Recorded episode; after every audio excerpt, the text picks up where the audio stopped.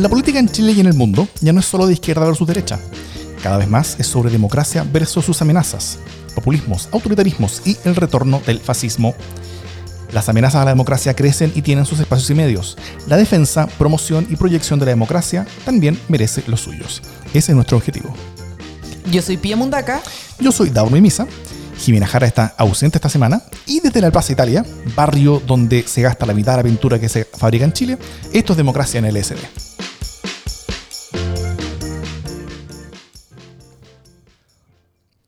Eh, bueno, partimos saludando a la Jime, que está en su segunda y última semana de vacaciones y, que, Oh. y que espero que, esperamos, supongo, que eh, esté muy alegre por retornar. Nos esté extrañando, dices tú. Nos esté extrañando, sí. Me Y- cuesta ser la primera que dice el nombre. Estoy siempre preparada a que la Jime lo diga antes que yo. Sí, ¿no es cierto? Entonces, me demoro un ratito en decir, soy Pia Mundaca. te- tengo que decirte ya, pues, dale, Sí. como que- ya. El gesto. El gesto. Eh, esta semana vamos a hacer un, un programa un poquito distinto en el sentido de que no, no vamos a, a mostrar como cada uno un tema, sino que vamos a ir con varios temas chiquititos y luego con un tema final que es un poquito más sorpresivo para todos los, los radioescuchas. Pero va a ser interesante tocarlo. Primero hablemos sobre eh, Af- Afbungate. ¿ah? Eso hab- hablamos la semana pasada y, y creo que esto es tan gracioso y patético que como que merece una segunda, porque esto ha, ha- ha evolucionado el caso. Eh, la semana pasada hablamos de la corruptela flight de nuestro exdiputado medio jetón favorito sobre Candidato cómo a senador también, no candidato a olvidemos senador, eso. claro, sobre cómo habría pedido plata a cambio de gestiones para acelerar pagos del MOP a un contratista, involucrando en ello al ministro de Economía incluso. Desde entonces casi, casi nadie lo defendió, excepto la presidenta de la UDI. Un cargo no menor. Un pequeño cargo no menor. Y tras eso, ¿qué, qué tú crees que ocurrió cuando la presidenta de la UDI defiende a este gallo que había metido eh, eh, al, al- al ministro de Economía eh, en este cuento? No, quiero precisar que la presidenta de la UDI salió diciendo el domingo, yo le creo absolutamente. Que la creo absolutamente, sin duda alguna, claro. Cuando todos los demás decían, yo no quiero... No es que se abstuvo, no es que dijo la justicia verá, no es que dijo algo un poco más matizado, sino que yo le creo absolutamente. En eso absoluto donde la gente termina con sus manos completamente quemadas. Eh, y bueno, el, ministro de Economía, cosa que parece que se le olvidó a la, a la, presidenta de la UDI, era militante UDI. Y, después de ver que su partido estaba apoyando a quien lo haya metido en todo este des- des- descalabro, eh, el ministro dijo, yo suspendo militancia. Oye, Palacios encuentro que ha estado muy bien en esto. Se tendrá que llevar a cabo la investigación y ver quiénes son los responsables, pero Palacios apenas se, le- se vio involucrado en este proceso, salió a dar la cara, a decir que Mm. se puso en contacto con el fiscal, ahora suspende su militancia y sale muy claro a decir que la UDI cometió un error, que el respaldo de la senadora Van Rieselberger no corresponde, que los partidos no están para esto y que para y que en ese escenario él suspende su militancia. El, el ex fiscal Carlos Gajardo dijo muy elocuentemente, eh, al, al- al- al ver que Palacio re- suspendía militancia, dijo, eh, oye, esto es un acto de dignidad. ¿Y si la dignidad se nos hace costumbre? Algo que hemos escuchado un poquito este último tiempo. Sí. Eh, bueno, así que la, la, la UDI ganó un, un- un corrupto y perdió un ministro, día redondo para la gestión de bienes del albergue. Y eh, bueno, y esto no para, ah, esto no para, señores, porque hoy Asbun anunció su, su, su, su- su contragolpe legal, su, su, gran jugada legal eh, brillante y genial, como podríamos esperar que venga de él. Eh, es que esto no lo van a querer, si, si, si no lo saben ya. Eh, que él decidió acusar de vuelta al diputado Andrés Molina. El diputado Andrés Molina es el diputado UDI que, eh, que, que ha estado como detrás de toda esta corruptela y que fue quien, quien movilizó inicialmente esta, esta- esta denuncia. Eh, él es de Bópoli, quien eh, y eh, acusa a Asbun al diputado Molina de haber incumplido su obligación de denunciar los delitos de los que se entera en menos de 24 horas. El diputado Molina, como funcionario público, tiene que denunciar delitos, si se entera de delitos en, en- su función, como diputado, tiene que denunciarlos dentro de las siguientes 24 horas de haberse enterado de ellos. ¿ah? Y en este caso, el diputado Molina no habría denunciado los delitos de los cuales se habría enterado en, eh, inmediatamente. Es decir, Asbun acusa al diputado Molina de no haber denunciado a Asbun con toda la velocidad que la ley demandaba. Cuando con Davor comentábamos los temas de hoy día, yo constantemente me ponía a reír porque me cuesta tomármelo en serio, pero sé que es un tema eh, serio. Ahora resulta que un caso de eh, presunto cohecho y tráfico de influencias, que es lo que se está investigando, pasó a ser una guerrilla entre la UDI y Evópoli. Eh, bien triste el escenario para la coalición oficialista, donde, como muy bien nos decía Daor, Asbun eh, interpone una denuncia penal en contra del diputado de Bópoli, Andrés Molina, por no haberlo denunciado a tiempo, cuando entra y, y nos entrampamos en una discusión absolutamente irrelevante, un distractor que espero que hoy día nosotros lo contamos porque francamente es bien gracioso, pero espero que eso no sea un distractor de lo que realmente tenemos que discutir en este escenario eh, y que se lleve la investigación. Espero que los militantes UDI y la presidenta del partido que salió a defenderlo con todo el corazón eh, no sean parte de la estrategia, porque yo me pregunto mucho quién, quién habrá pensado que esto era una buena estrategia, quién habrá pensado que esto hacía sentido. El, el texto de la denuncia dice que a propósito de diversas publicaciones en la prensa y de las propias denuncias realizadas por el diputado Andrés Molina, se desprende que este tuvo conocimiento de los hechos que actualmente investiga la Fiscalía de Alta Complejidad de Temuco, en la cual se intenta relacionar a nuestro representado Gustavo Asbun. O sea, el responsable que hoy día estemos frente a este escenario es Molina porque no reaccionó a tiempo. Que, que obviamente esperamos todos que el diputado reaccione a, a la mayor rapidez posible, pero que Asbun sea quien interpone esto me parece francamente un circo de primer nivel. O sea, si No que es- lo, lo está acusando. O sea, al, al- al acusar a Molina de no haber denunciado a tiempo un delito, está reconociendo que él cometió un delito. Es una cosa, pero increíble, es increíble. Es, este es el caso más increíblemente estúpido de intentar defenderse mediante la ley del empate que yo he visto en mi vida. Oye, y ya estamos chatos de la ley del empate. No me importa el empate. Si hay un responsable de este delito que dé la cara, que se enfrente a la justicia, que se busque si es que hay una red eh, de, de tráfico de influencia en el MOB, que se investigue. Pero empatar, eh, dañar al otro, eh, buscar esta rencilla de esas peleas de ego, francamente han destruido eh, la política en nuestro país y, y por ahí, amigos, no va el camino, que alguien le cuente. Si esa es la mejor defensa que uno encontró, chuta, está en problema. Y Van Rieselberg eh, perdió un ministro por, est- por este mamarracho. Suerte con eso. Em, otro caso de corruptela. Eh, hace, hace, hace poquito, bueno, hace tiempo en verdad, se está investigando en el Parlamento los, eh, eh, el uso de los asesores, los asesores parlamentarios y cómo se ha movido la plata entre esos asesores. Y muchos de ellos voluntariamente dieron acceso a la fiscalía de sus, de sus cuentas bancarias, como que dieron... eh, eh, en- entregaron su secreto bancario voluntariamente. Y en eso, desde el año pasado, al parecer, hay un caso que ha estado eh, en preocupación de muchos porque había ciertos movimientos de dinero y eh, hoy día salió a la palestra. Fue portada de la segunda, donde el- la Fiscalía está investigando al actual embajador de Chile en Panamá, exdiputado RN por la Araucanía, de nuevo la Araucanía, y exalcalde de Temuco, Germán Becker.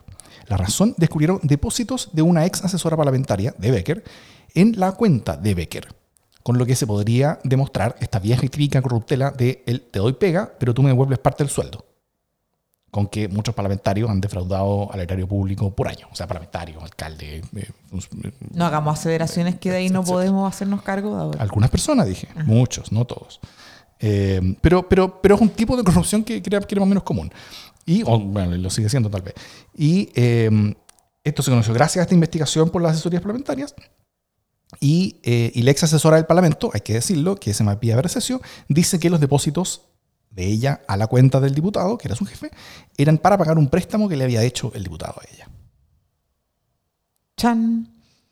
Vamos sumando, vamos uno por semana. ¿eh? ¿Y alguien de Renovación Nacional ha dicho algo al respecto? Yo no he escuchado ni pío. Yo tampoco he escuchado nada. Ahora, fue eso- el, fue, fue el vespertino y, y esto lo estamos grabando de forma especial, como a las ocho y media. Por ocho, mi responsabilidad. Son las ocho. Eh, ya, ya, ya, ya hablaremos por qué. Eh, como a las 8 eh, el día jueves también, que también es distinto que el miércoles normalmente que grabamos en la mañana. Vamos a tener que estar atentos. De repente tenemos material para nuestro capítulo la próxima semana, a ver qué ha dicho. Espero que. Yo le tengo más fe a Desbordes, por supuesto, que a Jacqueline Van Rieselberger. Espero que, ella, que Desbordes nos salga a decir yo le creo absolutamente y que esperemos que era justiciable. Ahora, pero eh, Germán Becker no es un Gustavo Amun. No, Germán Becker es un gallo que, que- Son que ha sido muy importante en la muy política local, muy importante en la política local de, de la Araucanía mucho tiempo. Eh, y eso, ah, ¿qué, qué está pasando en la Araucanía? ¿Qué, qué, qué- qué le están echando al agua ya? No sé qué le están echando al agua, pero me- o sea, es una región con infinitos desafíos y la clase política está dando clase magistral de no estar trabajando en ellos. Así nomás. Y con este vertiginoso paso por temas y temas y temas, vamos al INE. Chan. Bueno, un nuevo error, en- eh, que, que- que- nuevo error de nuevo en la inflación. Ya, ya segunda vez que esta misma gestión del, del, del director, ya exdirector eh, Patillo, eh, me- como que metía las patas en esto. Habían calculado mal la inflación de la electricidad, dicen. Después como que la, la comunicaron de una manera bastante graciosa. La comunicaron diciendo, somos muy bacanes porque nos dimos cuenta del error que hemos cometido. Eh, y como que todo el mundo les dijo, no sé, Gil, tú no puedes cometer error en estas cosas y además tú, tú no descubriste esto, la gente del, del gremio de, de electricidad lo, lo descubrió y te avisó. No, y perdón, Daur, pero la misericordia queda para nosotros los católicos y todo muy bien, pero en esto no, ese código no aplica.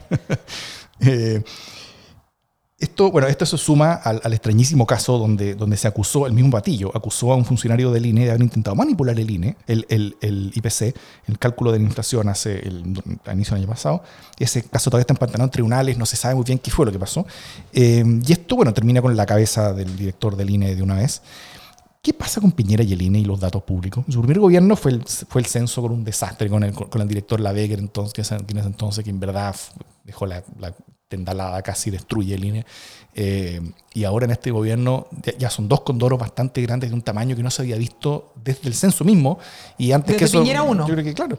Eh, ¿Qué pasa con Piñera? O sea, ¿Piñera en sus dos gobiernos está kirchnerizando la información pública en Chile? Chuta, eso ya está bravo porque en Argentina hemos tenido unos casos de manipulación de datos impresionante. Pero quiero recordar algo que dijo eh, el ex ministro de Economía. Si se, escuchan las sirenas, esto es Plaza Italia para ustedes. Está todo pasando afuera. Para mí no fue fácil llegar. Eh, algo que dijo Valente cuando era ministro de Economía y sale Jimena Clark. No sé si se acuerdan de eso. Jimena Clark, que fue La directora, la del, INE directora del INE. en Bachelet 2 o Bachelet 1. Bachelet, Bachelet 2, Bachelet 2, que fue entre uno y entre Piñera 1 y 2, que así nos llevamos en las últimas presidenciales en Chile. Y José Ramón Valente explicó que eh, Jimena Clark se iba porque, por la- porque había perdido la credibilidad en las cifras que entregaba. Y él hizo una invitación que fue, que a mí me marcó mucho, que decía, hay que devolverle el prestigio al INE Buen trabajo, Piñera. aquellos mismos que se lo habían destruido, porque recordemos también cómo terminó, eh, como tú muy bien decías también, el mejor censo de la historia, pero llevamos dos gobiernos de Piñera en desastres del INE y en deseos de devolverle el prestigio al INE. Ahora, esto, esto es re importante porque, porque cuando un Estado no es capaz de generar ciertos datos públicos, eh, sensatos y creíbles, la economía no tiene dónde agarrarse realmente. O sea, si no, hay si, si no somos capaces de, de- de manejar ciertas estadísticas básicas en las cuales todos podemos confiar, como el cálculo de la inflación, o sea, es que, es que cuando, cuando un cálculo de la inflación está mal hecho, o, o- o peor aún, sobre ni siquiera tenemos súper claro si es que está bien o mal hecho, como O todavía el, cuando el- el caso empezamos inicial. a dudar si el dato que recibimos no está bueno, ya ahí empezamos a fregar un Por- poquito. porque los empleadores empiezan a decir, "Ah, yo, bueno, se supone que yo debería subirte la inflación, pero, pero yo no confío mucho en que ese número sea concreto, así que mejor no te subo nada y ahí quedamos bien. Eh, o, o el pago de los arriendos, el pago de los sueldos, el pago de, de- de- de la- cambios de precio, múltiples cosas. O sea, hay muchas, muchas cosas que están indexadas en Chile a la, a la inflación. La, la misma UEF con la que, o sea, eso, eso, eso- eso también está indexado a, a- a la UEF, que es la, que es la, que el- que es lo que mide cuánto las personas están pagando hoy en día por, por, sus, por sus casas, por los créditos hipotecarios, por un montón de cosas. Eh, o sea, real, realmente... el- y ojo, hay mucha el- política pública que se diseña en base a este tipo de datos. También. Eh, no, es, realmente grave gravísimo y es preocupante la, la- la- al final el- la chambonería. Sí, sí, porque, porque además meten las patas. Este, este, este mismo gallo había, había dejado la grande el año pasado y siguió ahí y dejó la grande de nuevo. Bueno, creo que él, ya después de, de esta como que no tiene ninguna expectativa de seguir. Eh, como que ya, aquí tenéis el cargo. Pero, pero, pero es bien insólito que, que, que- pasen estas cosas y- y Y de forma reiterada, ojo también, si no- esto no es un hecho fortuito, es una institución que, que ha visto dañada su credibilidad desde hace un buen tiempo. Por lo mismo, Valente sale con esta cuña maravillosa. Si la crítica a su cuña era que ellos eran los mismos que habían facilitado que la credibilidad del INE eh, cayera, como, como comentábamos, tener cifras claras es fundamental para el desarrollo de todo. de todo, de todo. En los peores casos hemos visto, en, países que la gente muchas veces ve de forma peyorativa, hemos visto la administración eh, y, deliberadamente mentir y usar los datos eh, políticamente para salvar eh, gobiernos. Esperemos que eso no, no, nos esté pasando a nosotros, pero también se van, abriendo, se van generando fisuras que hacen que esa credibilidad se dañe constantemente. No sé qué es lo que van a hacer hoy día con el INE, si es que mañana nos van a ofrecer una reforma al INE. El otro día leía algunas personas que creen que esto pues, puede ser mejor que el INE eh, sea un organismo lo más autónomo posible. No sé cómo esto se mejora, eh, pero sí es claro que tenemos las mismas autoridades políticas responsables de una institucionalidad, la institución de encargada de los datos de nuestro país fallando una y otra vez. Se supone que había un, un, proyecto que, que, no sé si ya se presentó, parece que no se ha presentado todavía, y esto estaría apurando el hecho que se presente, donde efectivamente le cambia la gobernanza, la, la, la, la gobernanza bastante fuerte al INE, cambia desde un director hasta un, hasta un cuerpo colegiado, hace bastantes cosas que, que, que la Comisión de Mercado Financiero hizo hace, hace, un tiempo cuando cambió desde la SBS hasta la Comisión de Mercado Financiero, hasta la CMF, eh, y, en, y hay, hay, ciertos cambios que van en, en, direcciones similares en cuanto a su estructura y orgánica y responsabilidades internas y, y, autonomía y cosas así. Y sí, puede ser buena noticia. Ahora, eh, mientras esas cosas no cambien, o sea, cada nueva cagada es algo que está haciendo que Chile sea un país menos desarrollado. Cuando hay menos confianza en nuestros datos, somos menos desarrollados. Cuando, cuando, cuando tenemos menos confianza en que, en, que, en que la autoridad pública, en que el Estado mismo sea capaz de hacer con esta, este tipo de pegas que son básicas, básicas, básicas, nos alejamos del desarrollo. O sea, lo, lo que nos diferencia de, de, de, países medio fallados, ¿cachai? Con, como, el que tenemos al lado, eh, no es necesariamente que nosotros hacemos mejores arándanos o que, o que, o que tenemos mejores vinos en, en, nuestros valles que los que hay en Mendoza. Es que, es que nuestras instituciones supuestamente funcionan mejor. Y cuando pasan estas cosas, bueno, ponemos en duda, pues. Y, y, y, y, nos alejamos, o sea, no solamente de la expectativa que los demás tienen sobre nosotros, sino que también no, nos alejamos de lo que nosotros creemos que nosotros mismos somos. Y, estamos retrocediendo, y, no, y para atrás, y para atrás, y para atrás. Es complejo. ¿Comentario? Llevamos puras cosas malas. La Jimé estaría orgullosa de nosotros. Saludos, Jimé. La, la, de las cosas malas.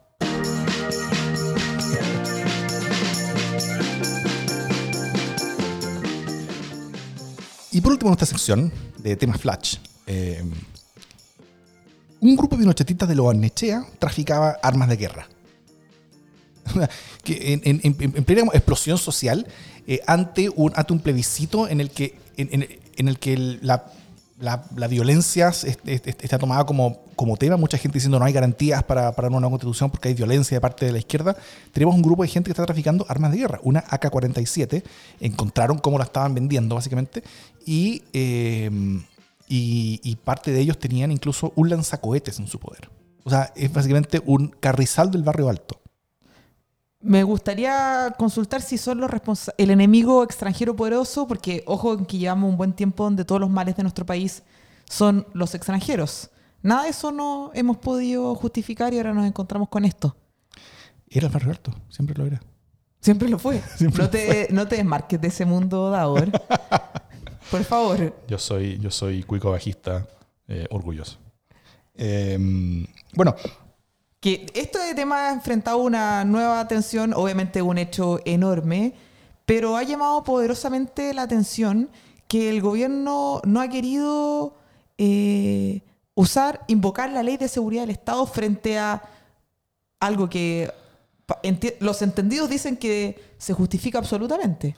Cuando el gobierno últimamente ha estado usando la ley de seguridad dentro del Estado como, o sea, ha estado entregando denuncias de, de, de, seguridad como, un vendedor de sobrepilla entrega sobrepilla en la calle. O sea, ya lleva prácticamente mil, más de 950 denuncias por ley de seguridad dentro del Estado, ha hecho desde octubre hasta ahora. Eh, y, o sea, de hecho, un, un caso que, que, se, que se recordó mucho hoy día de un tipo que le tiró un huevo a una gobernadora le tiró un huevo y fue denunciado por ley de seguridad interior del Estado. O sea, está bien, no hay que tirarle cosas a los gobernadores, ¿cachai? Eh, no, obviamente. Eh, y, y, y, y, está bien que, que sea denunciado por algo y está bien que, que, que tenga que responder a la justicia, alguien que le, que, que le lance un objeto eh, semi-contundente y con, y, con, y, con, y, con, y con consistencia media viscosa a una, a una, a una autoridad de la República.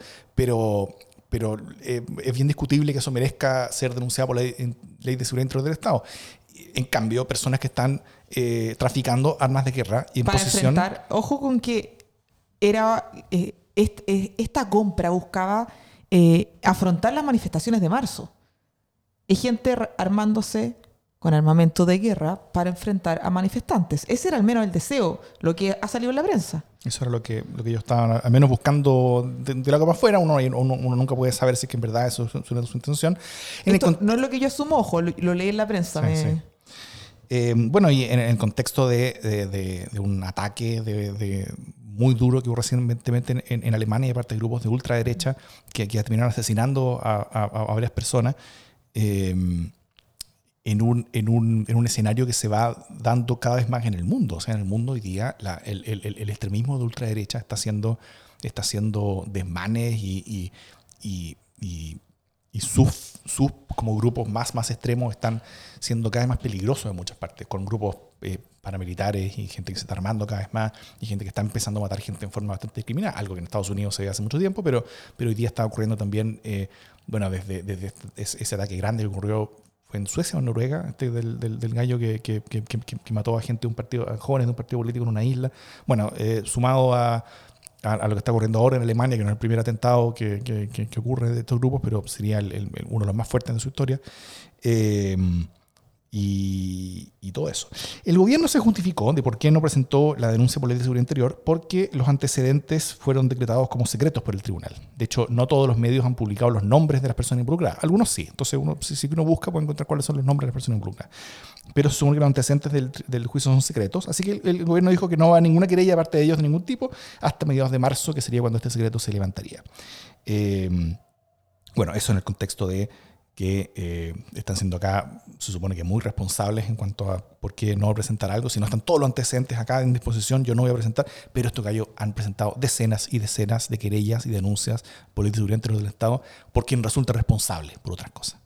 Cosas que muchas que no sabemos cuáles son. Mucho menos graves, pero, pero pasa algo y ya, por quien resulta responsable, denuncia por ley de seguridad interior del Estado. Acá está bien, ellos no tienen todos los antecedentes, pero sabemos que hay un tráfico de una AK-47. Sabemos que los tipos tenían un lanzacohete. Sabemos cuál era la intención de los gallos.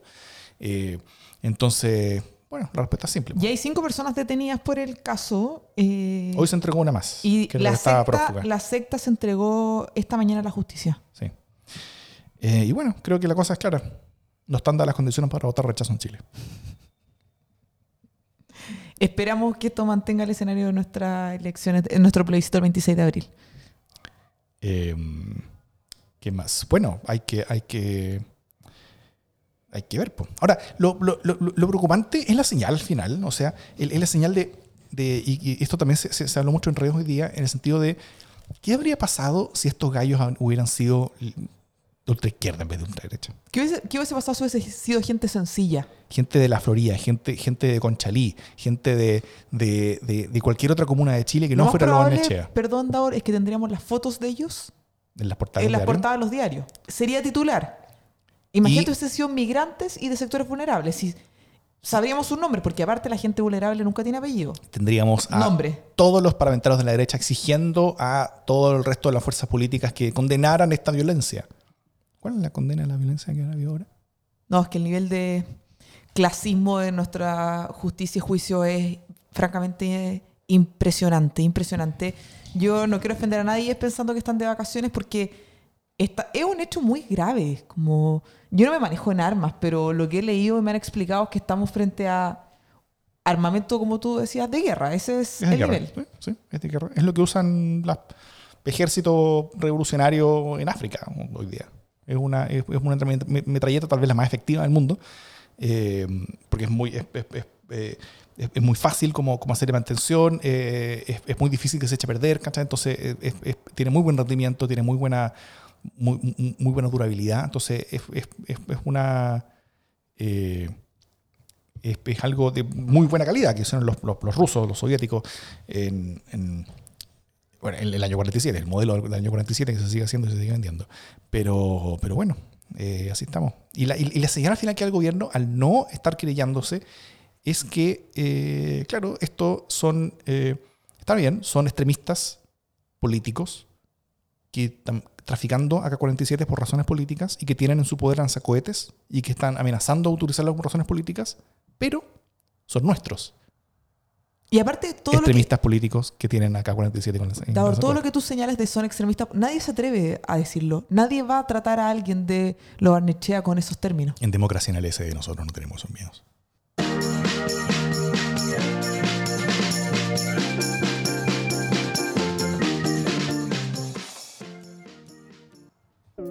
Tenemos la posibilidad de realizar cambios para Conchalí. Me llamo Pía Mundaco Valle y estoy convencida que la buena política tiene el poder de transformar la vida de las personas para mejor. Yo creo en un liderazgo que está al servicio de una causa, capaz de potenciar lo mejor de la comuna, que son sus vecinos y sus vecinas. Creo en un proyecto municipal que trabaje para que nos volvamos a encontrar en los barrios de Conchalí. Tenemos que trabajar juntos para hacer honor al objetivo real de la política, que no es otro que contribuir a una mejor sociedad, más justa y equitativa. Soy Pía Mundaco Valle y te invito a que trabajemos para creer y confiar en un nuevo futuro que podemos escribir juntos. Participa, vota y súmate. Este 15 de marzo despierta un nuevo Conchalí. Me suena conocida. ¿A usted le suena conocida? ¿En qué te metiste, Pía Mundaca? Quiero primero hacer una aclaración. Yo no me puse egocéntrica para escuchar nuestra voz. O sea, mi No, voz. yo, yo insistí en el, el poner, eh, el poner esto como tema también. Pero, eh, eh, ¿qué sucede el 15 de marzo y, y- y en qué te has metido y por qué? ¿Qué sucede?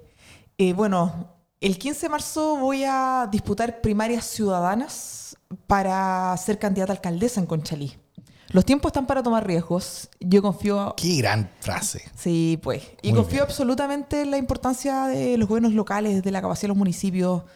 Me cuesta creer que haya un espacio distinto que, que ese para poder recomponer las confianzas, para poder sanar la política, para reconstruir todo lo que uno cree. Pues. Así que llevamos un buen tiempo trabajando arduamente.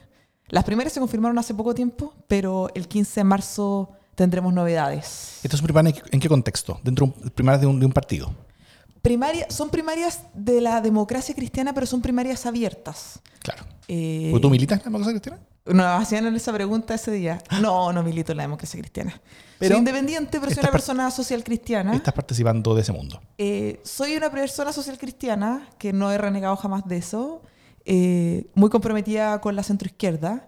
Y creo además que para enfrentar las municipales de este año hay que competir la mayor cantidad de veces posible para construir un proyecto convocante para que la gente vaya participando. Entonces, hay que enfrentar 10 primarias, las vamos a enfrentar.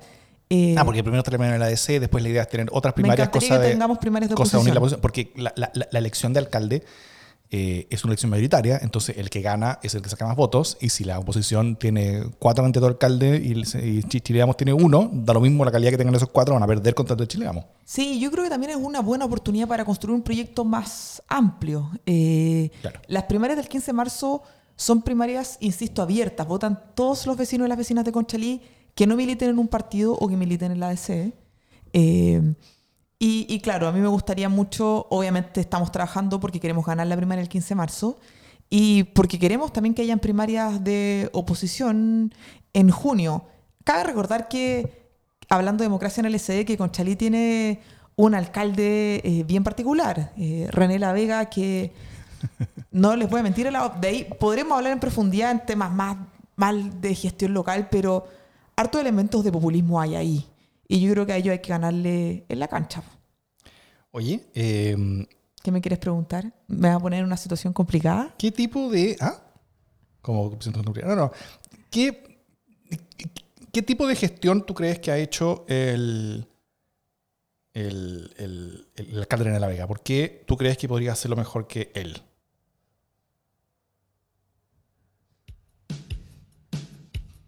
Buenos hits tiene. Voy a, voy a cortarlo porque todo esto tiene copyright, así que mejor que, que nadie me pesque. Ya. Eh, Imagínate, nos demanda.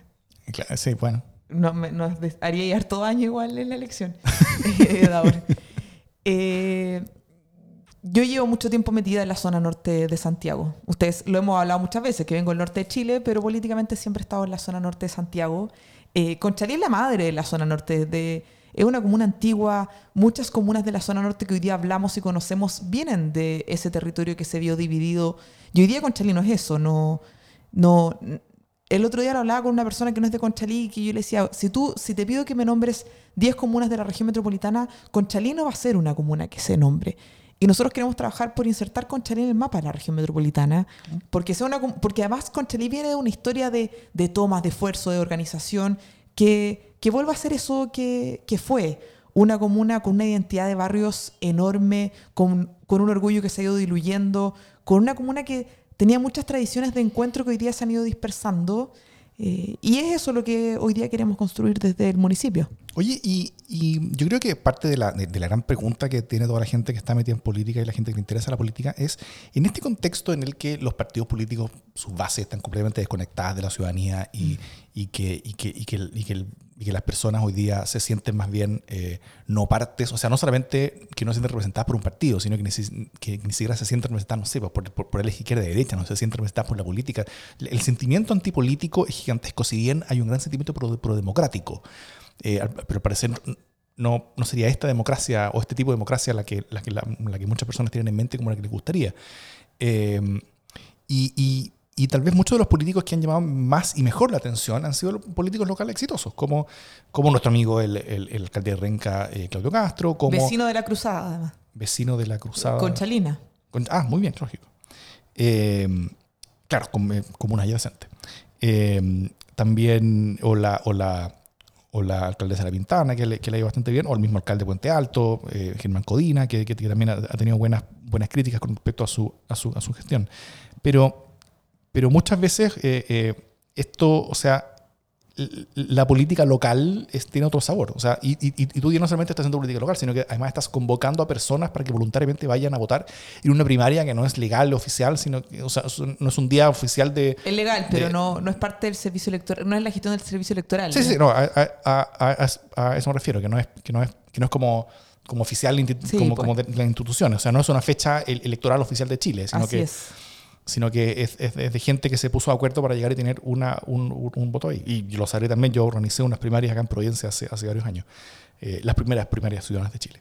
Y eh, en las que terminamos sacando la vida al final. Gran, gran muesca en mi historia. Pero bueno, eh, y ¿cómo, le, le pregunta finalmente es cómo podemos, o sea, cómo, cómo podemos entender, o, o qué es lo que tú estás viendo más bien, en en este trabajo de, como, como de entusiasmar y convocar a personas para que participen? O sea, ¿cuál ha sido el tipo de recepción que tienes? ¿Qué tipo de conversación estás teniendo? ¿Cómo esto se, se calza? Porque con todo esto de, de, de, de, lo ocurrido en Chile desde el 18 de octubre y, y, y también eh, con, con, con, cómo el proceso constitucional yo creo que se ha llevado todas las luces, eh, el, bueno, el tema presidencial está completamente borrado, pero el tema municipal está también bastante borrado.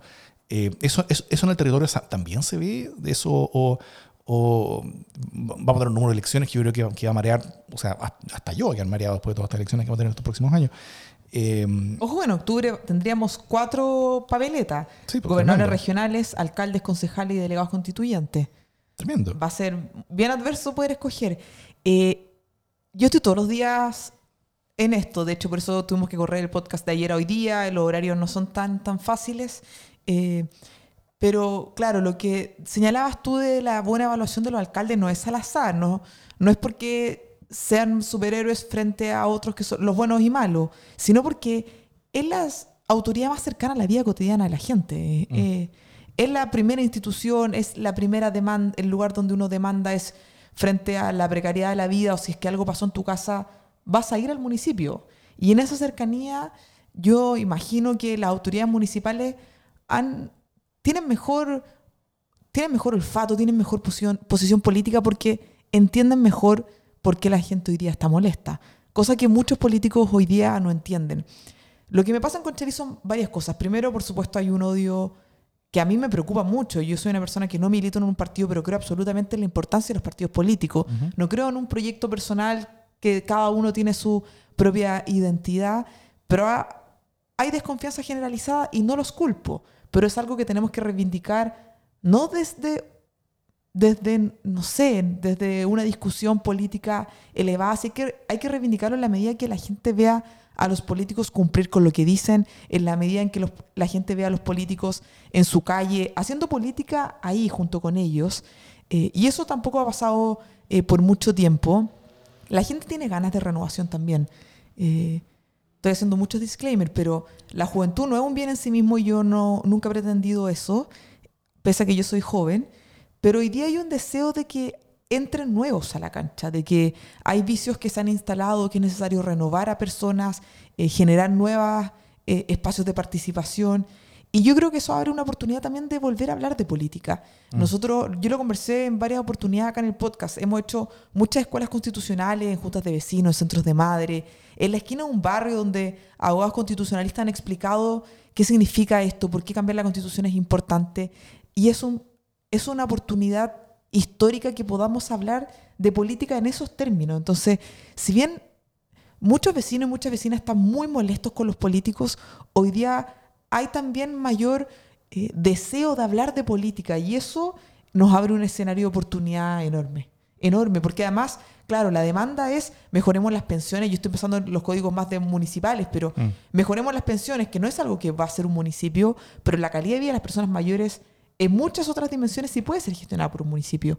Entonces hay una complementariedad de las demandas que puede ser muy interesante. Hay, hay, hay cierta, bueno, eh, ahí contabas mucho sobre, sobre el rechazo que, que las personas desde, desde el territorio están, están teniendo por ciertas estructuras, ciertos personajes, ciertas, ciertas prácticas también. Pero cómo yo creo que, o sea, cómo, cómo ellos están viendo su, su propia participación, cómo ellos están viendo como la, la, la, la invitación que tú les haces a, a, a- a movilizarte, a participar o, o interesarse. O sea, porque claro, eh, como, como, como tú bien dices, la- el tema constitucional hoy día es, es una oportunidad, si se, si se puede usar bien, para, para, para al menos como eh, enganchar con las personas en, en- ciertos códigos, cosa de, cosa de unirlos a una, una conversación y, y tener un- un- una, una excusa para acercarte y, y- y hablar con ellos. Eh, pero, pero más allá que eso, sobre la movilización de esas personas, sobre, A votar. sobre cómo ellas pueden ir a votar o, o si, si te están diciendo sí, no, yo, yo no participo, sí participo, ¿por Los qué participan? ¿Por qué participarían o por qué no? ¿Qué, qué, qué, qué tipo de cosas estás leyendo en, eso, en, en esa clave? Mira, yo estoy bien esperanzada no solo por lo con- constitucional, sino por la sensación de una ciudadanía, prota- ciudadanos protagonistas de su proceso, donde votar es parte de la decisión, donde hay mayor conciencia de que no votar eh, tiene costos en nuestra vida. Porque muchas veces el eslogan de la elección no afecta en mi vida y yo tengo que seguir trabajando, ese era como el clásico clásico. Hoy día yo siento que se está reivindicando en buena medida. Y eso puede animar a muchos a ir a votar. Eh, Conchalí tiene malos porcentajes de participación electoral. En las últimas elecciones municipales votó menos del 30% del padrón, que no es nada. El alcalde salió electo con una baja cantidad de votos. Sí. Entonces, esa es la conversación que hoy día tenemos, como hay porque te- la primera frase es claramente eh, los odio a todos y odio la política y ahí hay que hemos entrado como a dividir la discusión. Hay políticos con nombre y apellido que lo han hecho mal, pero la política la necesitamos en nuestra vida y es la forma en la que podemos construir un mejor país, pero también una mejor comuna. Y hacer política es algo de lo cual todos tenemos que ser, ser parte. Y si no nos atrevemos a hacer ese diálogo tocando en la puerta a la gente, eh, nuestro país va a ir a la punta del cerro. ¿Por qué te dicen ellos? Tú tocas la puerta, te la abren y, y- y qué palabras te dicen. Yo he sido bien eh, privilegiada en esto. En general me han tratado bien. No, nadie me ha mandado a la China en malos términos. He podido tener buenos diálogos.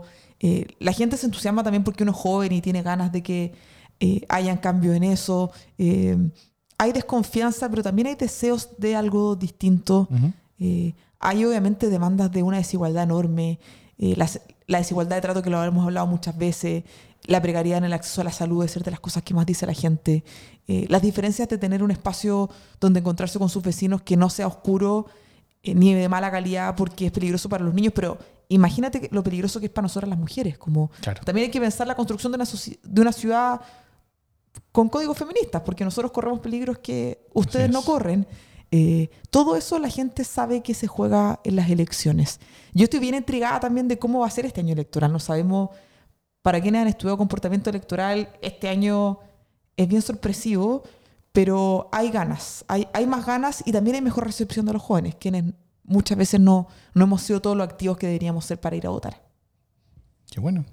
Eh, ¿algún, ¿Algún mensaje final para todos los, los, los, podcast escuchas? Con con, ¿Cuál es el gentilicio? Conchalinos y conchalinas. Con- eso. Si alguien del podcast nos escucha de Conchalí sería maravilloso y yo lo invito a votar el 15 de marzo en las primarias ciudadanas. Todavía no tenemos información sobre los locales de votación, pero las vamos a estar difundiendo.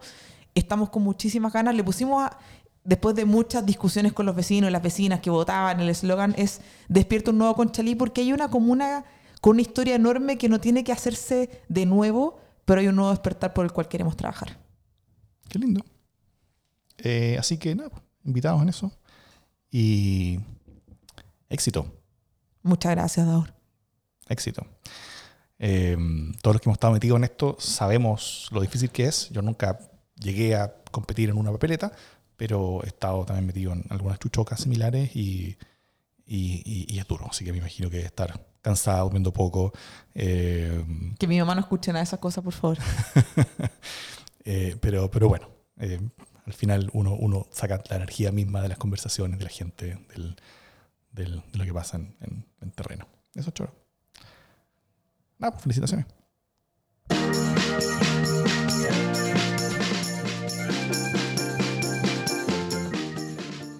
Las buenas noticias.